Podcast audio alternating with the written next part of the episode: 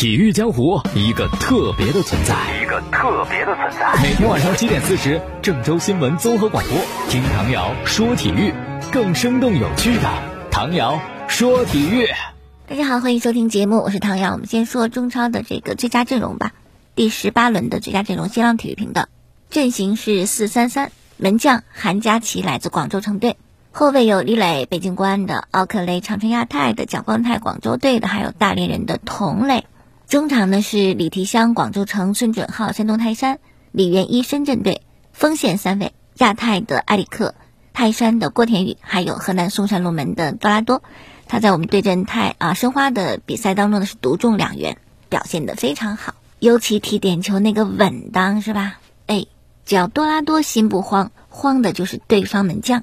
然后最佳球员给了韩佳琪，广州城的守门员，二十二岁，已经预定了未来国门了，已经三次入选新浪的最佳阵容。第二阶段的四轮比赛，二十三次扑救，五次解围，就觉得是非常有潜力的一个啊。然后最佳教练呢是亚太的陈阳，以及最佳球队是山东泰山。山东泰山这轮是二比一胜的长春亚泰，九连胜。而且因为啊同组的这个广州和海港是零比零踢平，所以这样泰山呢就领先十分。这就意味着下一轮对阵河北队，只要能赢，就可以提前三轮问鼎这个赛季的中超冠军。而河北应该不是对手吧？双方首循环交锋的时候，泰山队是五球狂胜，所以基本是没有悬念的，就提前问鼎了。那这场比赛呢是二十六号晚上，在广州赛区越秀山体育场进行。哎呦！确实是被肢解的一个联赛，是吧？这么快就要结束了，这个赛季没了啊，结束了。那么当联赛曲终人散，冠军有归属的时候呢，就要发奖，是吧？火神杯冠军奖牌。那这个发奖仪式呢，是安排在明年的一月四号，也就是争冠组最后一轮比赛结束的当天晚上。不过受疫情的影响，肯定线下的颁奖典礼是不会办的，已经放弃了啊。跟上赛季一样，是线上的这种方式来进行颁奖。另外呢，就是中超联赛结束，但整一个赛季的赛事还没有完全结束。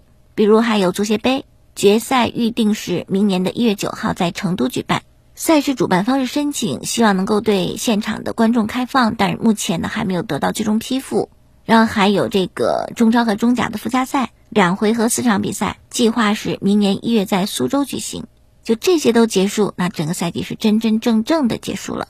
好，继续啊！最近看消息，看到很多就是球员留洋的消息。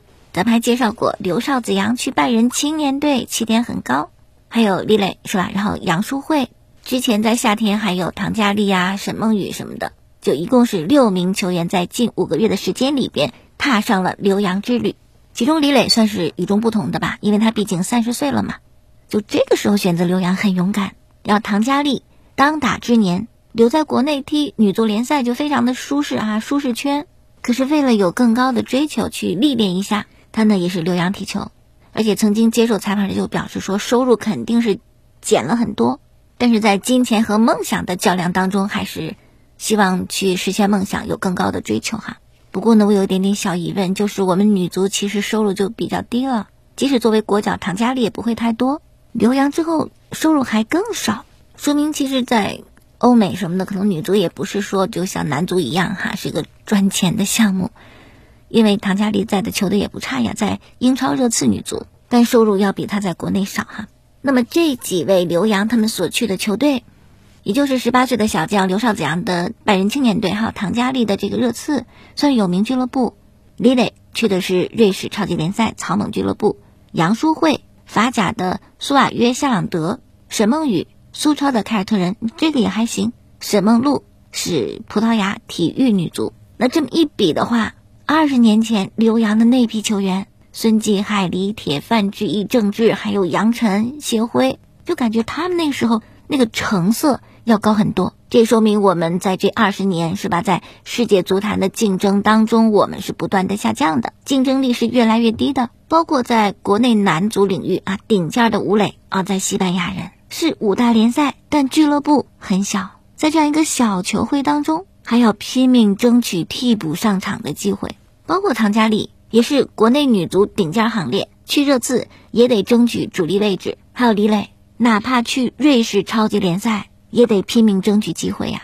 所以现在留洋真的是非常非常难。但是有必要。即使我们去的俱乐部成色降了很多，也有必要。就比如吴磊，在西班牙人有些时候都垃圾时间上场，赢了或者输了是吧？让你上去一下。但是回到国家队踢十二强比赛，大腿作用很明显。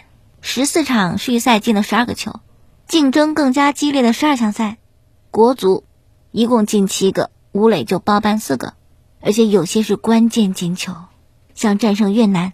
战平澳大利亚，是吧？没有吴磊进球，现在就更不能看了。所以，这就体现出你出去踢球真的可以帮助你进步。之前去大巴黎的王霜还踢过欧冠啥的哈，那再回到中国女足明显就不一样。所以，如果有球员他真心想出去的话，你就出去，即使不是五大联赛、二流、三流联赛，只要能出去踢，我觉得就是会有进步的。特别千万不要盲目追求什么豪门球队去效力，想想自己，想想自己的斤两，他得合适，他得符合你自身的这种情况。你要是盲目追求好的球队而忽视你的能力，是吧？那你可能就会失败。这种例子不少。加盟曼联的董方卓，加盟沃尔夫斯堡的这个张稀哲啊，租借到西甲巴列卡诺的张成栋，无一例外都看了饮水机，甚至连酱油都打不上。所以真得找适合自己的，就非常理性的、非常科学的、非常务实的留洋，也许会帮助中国足球进步。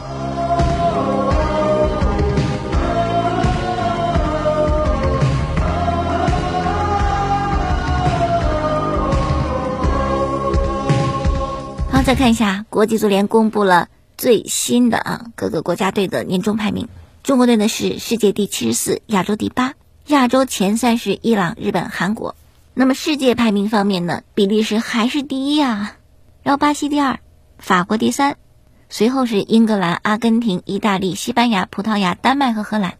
前五十名当中，欧洲队是二十六个，那就真是半壁江山。南美洲呢是八支国家队进前五十，哇，这个比欧洲少太多了。亚洲是五支啊。好了，继续来看年终岁末评奖什么就特别多。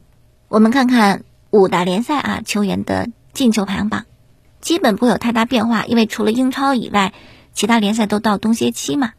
所以在这份榜单当中，唯一有变的可能就是萨拉赫呀或者 C 罗啊。好，这个排行榜第一莱万四十三个进球，平均是六十八分钟进一个。排第二的是弗拉霍维奇，他是三十三个进球。平均一百一十二分钟进一个，他是塞尔维亚的足球运动员，效力于啊意甲的佛伦萨。第三是哈兰德，进球数三十个。第四本泽马二十八个进球。第五梅西二十四个进球。第六是安德烈席尔瓦二十四个进球。第七是姆巴佩二十四个。第八 C 罗同样二十四个。哎，为什么安德烈席尔瓦、姆巴佩、C 罗都是二十四个，但是要分出个第六、第七、第八呢？因为用的时间不一样，进球效率上啊。安德烈席尔瓦更快，姆巴佩第二，C 罗第三。那么安德烈席尔瓦呢？是葡萄牙足球运动员，他是在莱比锡红牛队踢球的。再看助攻，排第一的拜仁的托马斯穆勒，二十四个助攻。第二是法兰克福的科斯蒂奇，然后有帕耶、迪比亚啊，梅西排在第六位。助攻呢，C 罗就没有上榜。然后数据统计网站他们的呃本年度最佳球员的获奖者是梅西。那这个网站他们的评选就是。这一年所有球员场均评分作为标准，而梅西的场均评分是八点一三分，所以你这样分析的话，梅西在这一年的表现还是很完美的啊。另外，欧足联也公布了欧冠和欧国联的小组赛最佳进球，这两大奖项的得主是梅西和古乔亨吴。欧冠小组赛的最佳进球呢一共是十个候选，梅西在大巴黎对曼城比赛当中那个进球得到了百分之二十二的选票，就是五分之一多一点。那这个球呢，击败了莱万的倒钩，迪亚哥的贴地斩，维尼修斯的贴地斩。当时应该是第二轮吧，对曼城。梅西中场奔袭，直传姆巴佩，姆巴佩回敲，梅西跟进，左脚大力的兜射破门。那这个进球不但好看，也是梅西大巴黎生涯的处子球。那欧联杯的小组最佳进球是日本球员古桥亨吾的，凯尔特人主场二零战胜费伦茨瓦罗斯的比赛。哇！当时古桥亨吾很完美的停下了队友的长传，在禁区右侧，右脚大力的低射破门。那这个进球体现了古桥亨吾在跑位、停球、射术啊这方面都非常的强。好，继续来说啊，这个奖真的很多，还有一个奖呢是环球足球奖。十二月的二十七号在迪拜进行盛大的颁奖典礼，但就在昨天，环球足球奖忽然官方宣布，这次颁奖典礼呢会增设一个新的奖，叫做马拉多纳奖。这个奖的颁奖对象是取得卓越成绩、拥有纯粹天赋以及对比赛不懈热爱的球员。很奇怪，马拉多纳去年去世。你去年你环球足球奖没有增这个奖项，如今去世一年多，你忽然在颁奖前几天加了这么一个奖，那这个操作啊，其实一点都不迷惑，只是显得有些随意。而且这个奖啊，我觉得，哎呀，看看罢了。为啥呢？因为今年在投票的第一阶段出现什么？出现官方鼓励大家买票的行为，只要你免费注册，给你十票，一美元又买十票。两美元买三十票，五十美元买三千票，就等于一个人可以投三千票。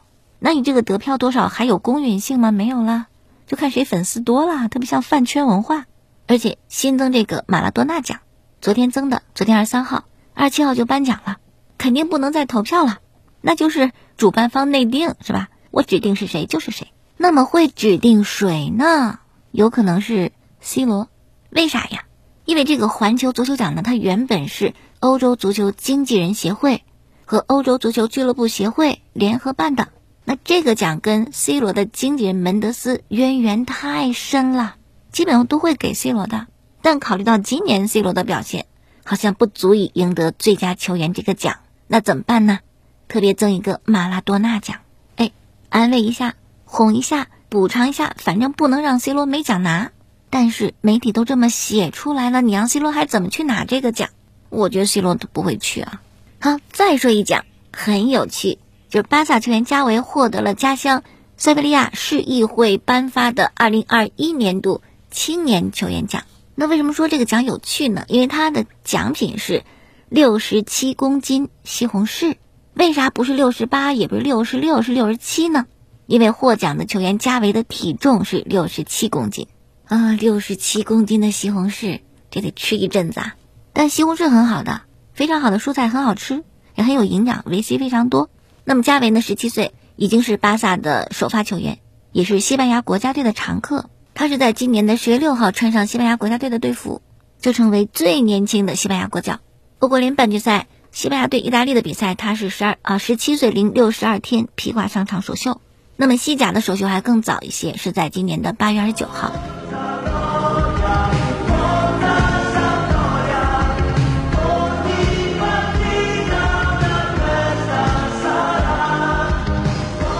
好，再说下欧文网队的球星，网队实在撑不住了，人手短缺是吧？只好放下面子召回欧文，但因为他没有接种疫苗，就只能出战客场的比赛，预计是下月初复出吧，可能是一月六号，网队对步行者或者一月十三号对阵公牛的比赛，没办法了，没办法撑不住了。网队最近因为没有办法凑够八个人，已经延期了三场比赛了，只能召回欧文，但是欧文没有接种疫苗呀。按照联盟规定，他必须连续的五次核酸结果是阴性才可以回到网队。而现在情况是欧文的新冠病毒检测阳性，那这一时半会儿他也不行。好，再看曾经国家队的主教练卡纳瓦罗，没有急着找工作啊，在家里享受生活。最近又开始他的骑行之旅，他真的非常喜欢骑自行车。这次是和朋友从那不勒斯骑到罗马，到罗马之后呢，还在罗马斗兽场之前留影，然后呢拍自拍，然后发到社交媒体上。根据配文，这次骑行二百五十四公里，用了七小时零四十三分钟。哎呀，网友就惊讶了，说骑这一路没红绿灯吗？咋骑这么快？二百五十四公里用七小时，相当于绕太湖一周。这位网友说：“我原准备是明年花两天时间，每天用十小时完成绕太湖一周的，我这还得歇着，是吧？还得二十小时，人家七小时完成了。”还有网友计算。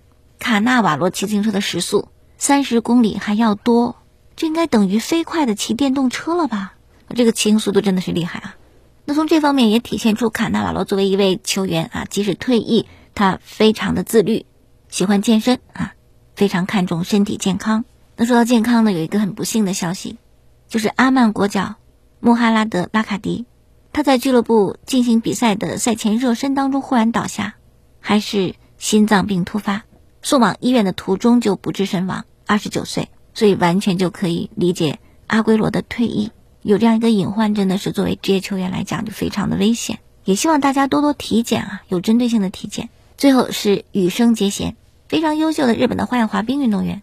今天的全日本花样滑冰锦标赛暨北京冬奥会的选拔赛，在奇遇超级体育场进行，而羽生结弦将在这里创造一个记录，就要展示四 A 超难动作。什么是四 A 呢？四周半的跳跃，空中四周半的跳跃。就你在空中转四圈半，之前没人做过。